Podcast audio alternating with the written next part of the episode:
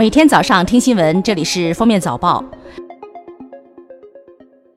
各位听友，早上好！今天是二零一九年二月二十八号，星期四，欢迎大家收听今天的封面早报。今天是二月的最后一天，也是国际罕见病日。据了解，至今全球已确认的罕见病有六七千种，约占人类总疾病的百分之十。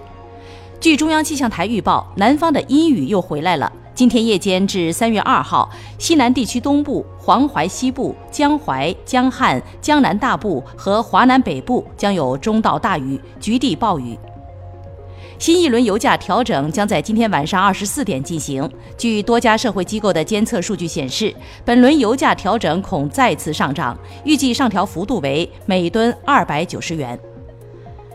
国家卫生健康委员会二十六日公布的《生物医学新技术临床应用管理条例》征求意见稿指出，基因编辑技术等高风险研究项目由国务院卫生主管部门审批，研究成果转化应用均由国务院卫生主管部门负责。记者日前从国家医疗保障局获悉，国家医疗保障局今年要开展新一轮医保药品目录调整工作，将更多救命救急的好药纳入医保。医保局将持续加强与医药企业的沟通，提高医保药品管理政策的针对性，努力让人民群众享受更多优质优价的医药服务。二十七号，最高法发布《中国法院司法改革白皮书》，指出，截至二零一八年底，全国法院累计发布失信被执行人名单一千二百八十八万例，共限制一千七百四十六万人次购买机票，限制五百四十七万人次购买动车、高铁票。截至目前，全国公安机关共打掉套路贷团伙一千六百六十四个，共破获诈骗、敲诈勒索。虚假诉讼等案件两万一千六百二十四起，抓获犯罪嫌疑人一万六千三百四十九名，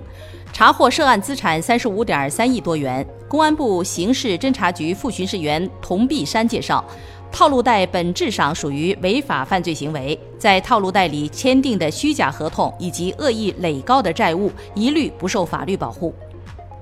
早前网络热传的铁路局领导霸座一事引发舆论关注。二十七号，成都铁路公安通报，网传与实际情况不符，事件系随乘司机与稽查人员争执，并将所拍视频传至微信群，群内成员刘某编造文字，陈某将内容发布，两人被分别给予行政拘留三日和行政罚款五百元的处罚。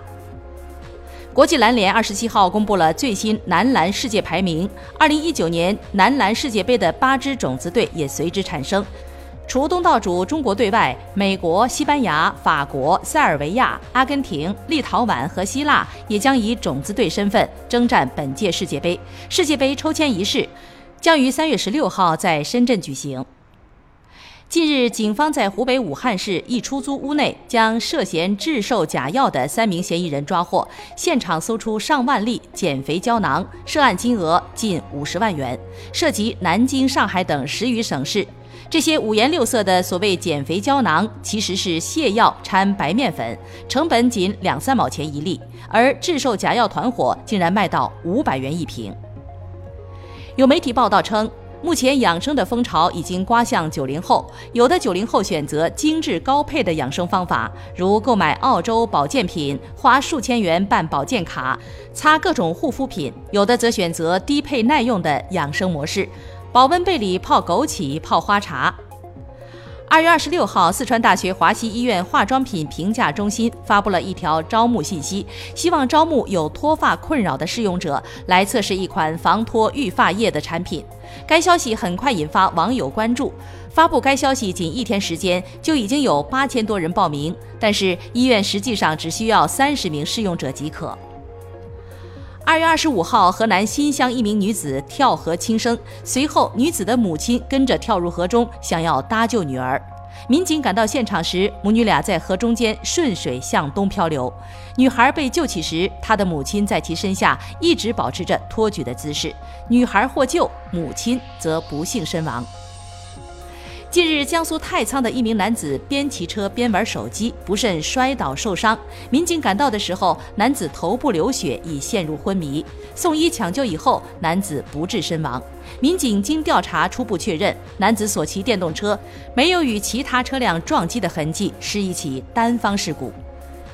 日前，南京一个养猫人花一万元给自家猫割了双眼皮，引发了热议。宠物整形来自韩国，包括采耳、拉皮和拔指甲等。一些宠物医院称可以给猫狗做整形手术，但是会出现手术并发症。有些医院则明确抵制，表示对猫狗无益，甚至是伤害。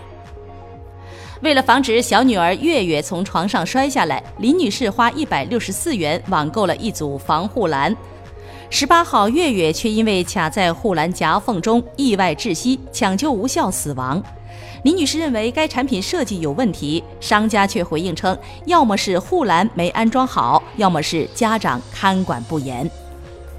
英国伦敦大学学院和伦敦大学玛丽皇后学院一项研究显示，一周工作超过五十五小时的女性容易抑郁，而男性在这方面不受影响。研究人员发现，一周工作超五十五小时的女性，抑郁症状比一周工作三十五到四十小时的女性多百分之七点三，更容易觉得无能为力或者生活没有意义。